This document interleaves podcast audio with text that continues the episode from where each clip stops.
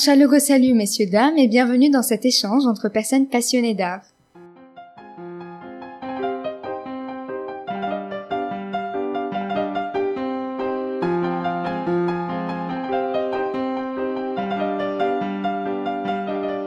Ce mois-ci, nous accueillons un scénariste motivé et plein d'énergie. Il a fait un parcours assez varié et inspirant, le long duquel il a fait preuve de détermination. Jordan Ardenois, bonjour. Bonjour, Oda. Comment allez-vous? Très bien, merci. Très bien. Pourriez-vous vous présenter, s'il vous plaît, et me dire quel est votre rapport à l'art et votre parcours? Alors oui, donc euh, voilà, je m'appelle Jordan Ardenois. Euh, j'ai fait euh, des études dans le développement, dans l'économie de développement, pour à la base de travailler dans les ONG.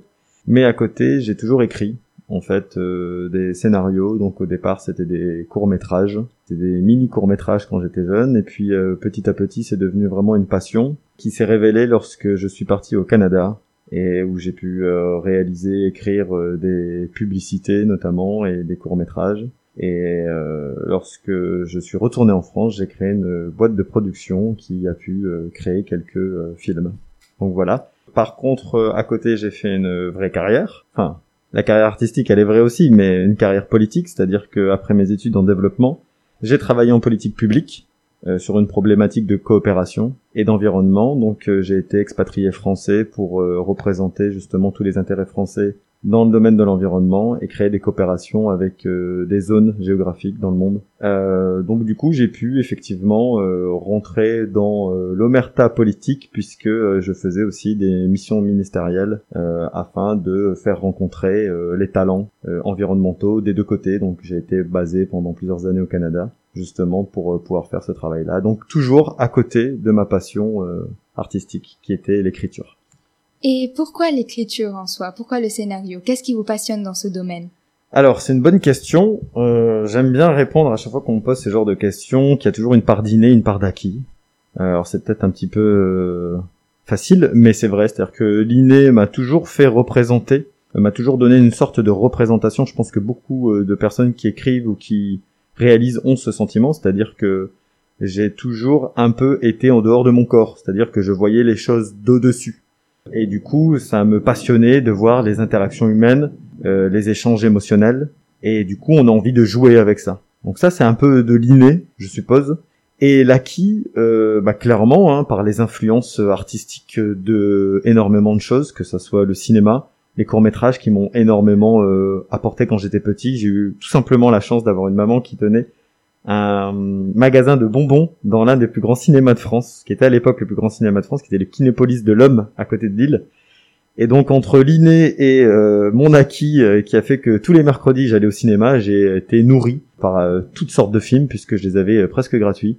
voilà, entre l'inné et l'acquis, c'est ce qui m'a donné de plus en plus envie d'écrire en fait des, des, histoires. Voilà. Maintenant, si le monde du scénario et du cinéma pouvait avoir une certaine signification, ou plutôt un message pour vous, que serait-il?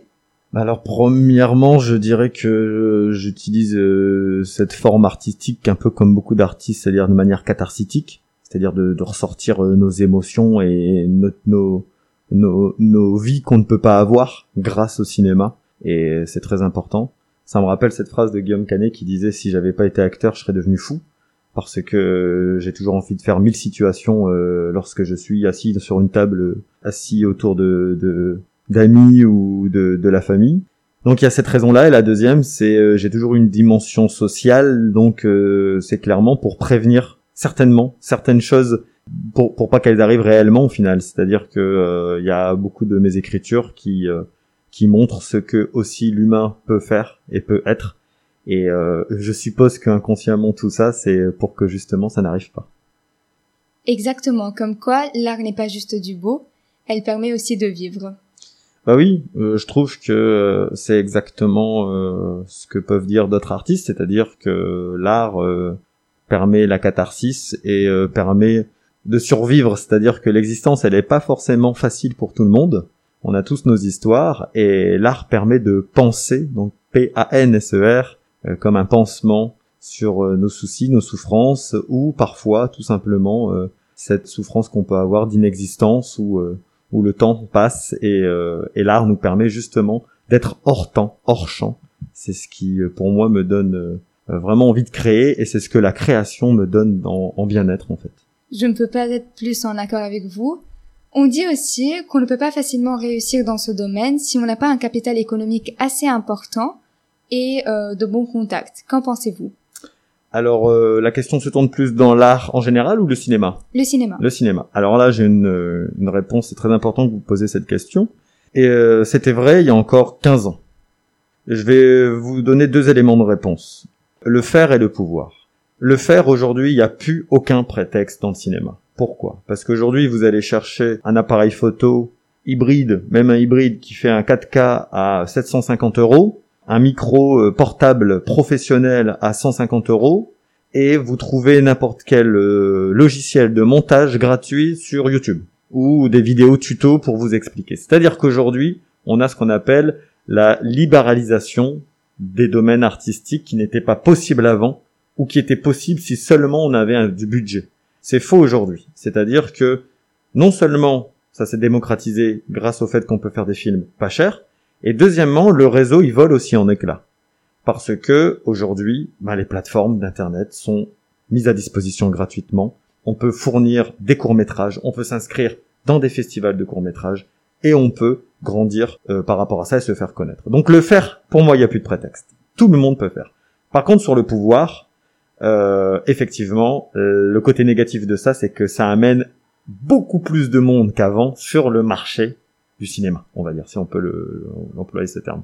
C'est-à-dire que, euh, effectivement, comme avant, il y avait des producteurs qui filtraient, maintenant il y en a beaucoup moins, puisque tout le monde peut créer son film sur la plateforme, sur n'importe quelle plateforme sur Internet.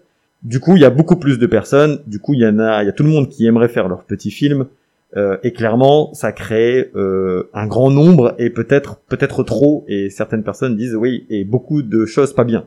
Alors, c'est peut-être le, côté négatif à la démocratisation, euh, en tout cas du domaine artistique dans le cinéma. Par contre, moi, je trouve ça bien parce que peut-être qu'il y a plus de monde, mais j'ai envie de dire au plus il y en a, au mieux c'est. Et de toute façon, ça nous donne plus la chance de réussir euh, les voies sont ouvertes. Euh, énormément de structures existent en France, faut le savoir, qui financent euh, des films. Il y en a, il y a le CNC, mais il y en a plein d'autres. Donc pour moi, c'est faux. C'était vrai il y a 15 ans. Aujourd'hui, on a l'envie, on fait, on crée, et clairement, on peut, on peut être vu et on peut être apprécié. Merci Jordan, c'est très motivant. Vous pensez aussi qu'il faut suivre un certain plan d'histoire pour que votre film ou votre court métrage soit vendable et commercial? Alors, euh, bah là, c'est une bonne question aussi, puisqu'on arrive vers justement ce qu'on appelle l'écriture scénaristique. C'est-à-dire que euh, si on parle du scénario, beaucoup de personnes vont croire que c'est euh, tout simplement écrire une histoire. Être euh, scénariste, ce n'est pas juste écrire une histoire, parce que tout le monde a une histoire à raconter. Être scénariste, c'est le fond, mais c'est aussi de la forme. Et la forme, c'est comment on écrit cette histoire. Quelle structure on va employer pour que les gens puissent aimer. Quelles étapes franchir, etc. Donc ça, clairement, il faut effectivement une histoire, un fond. Il faut un, il faut un fond, et ça, j'ai envie de vous dire, on en a tous un, que ça soit de l'amour à la haine. Il y a une palette de fonds euh, possible. Et euh, mon conseil à moi, c'est de dire, allez chercher ce qu'il y a en vous, la sincérité de votre histoire. N'essayez pas de copier les autres, parce que vous êtes singulier dans ce que vous êtes. Et ensuite, il y a la forme. Et ça, ça se travaille. Ça se travaille. Aujourd'hui, encore une fois, avec la libéralisation de la connaissance artistique, ça se travaille sur YouTube, ça se travaille dans les livres. Euh, il y a beaucoup d'auteurs que je pourrais donner ensuite sur euh, comment écrire une histoire. Aujourd'hui, je trouve que dans beaucoup de domaines artistiques, si on a la motivation de faire, on peut dans la forme se apprendre beaucoup de choses grâce à, Internet et les livres. En tout cas, le scénario, c'est comme ça. On a beaucoup de d'interviews, on a beaucoup de moi j'ai trouvé des choses extraordinaires je pourrais en sortir plein j'en sors une comme j'en sors un comme ça c'est Alexandre Astier le créateur de Camelot, qui est, est un grand passionné euh, des anciens scénaristes et qui fait des conférences gratuites sur Internet où il reçoit des grands scénaristes qui euh, expliquent comment écrire une histoire. Donc euh, je trouve que oui, il faut une histoire, il faut une forme, il faut un fond, et aujourd'hui c'est possible de le faire. Merci beaucoup Jordan, ça m'a beaucoup inspiré. Vous nous transmettez votre passion et vos émotions à la bonne heure de nos éditeurs et auditrices. Et euh, on vous retrouve avec plaisir la semaine prochaine. Merci beaucoup et puis ben au plaisir de vous retrouver la semaine prochaine.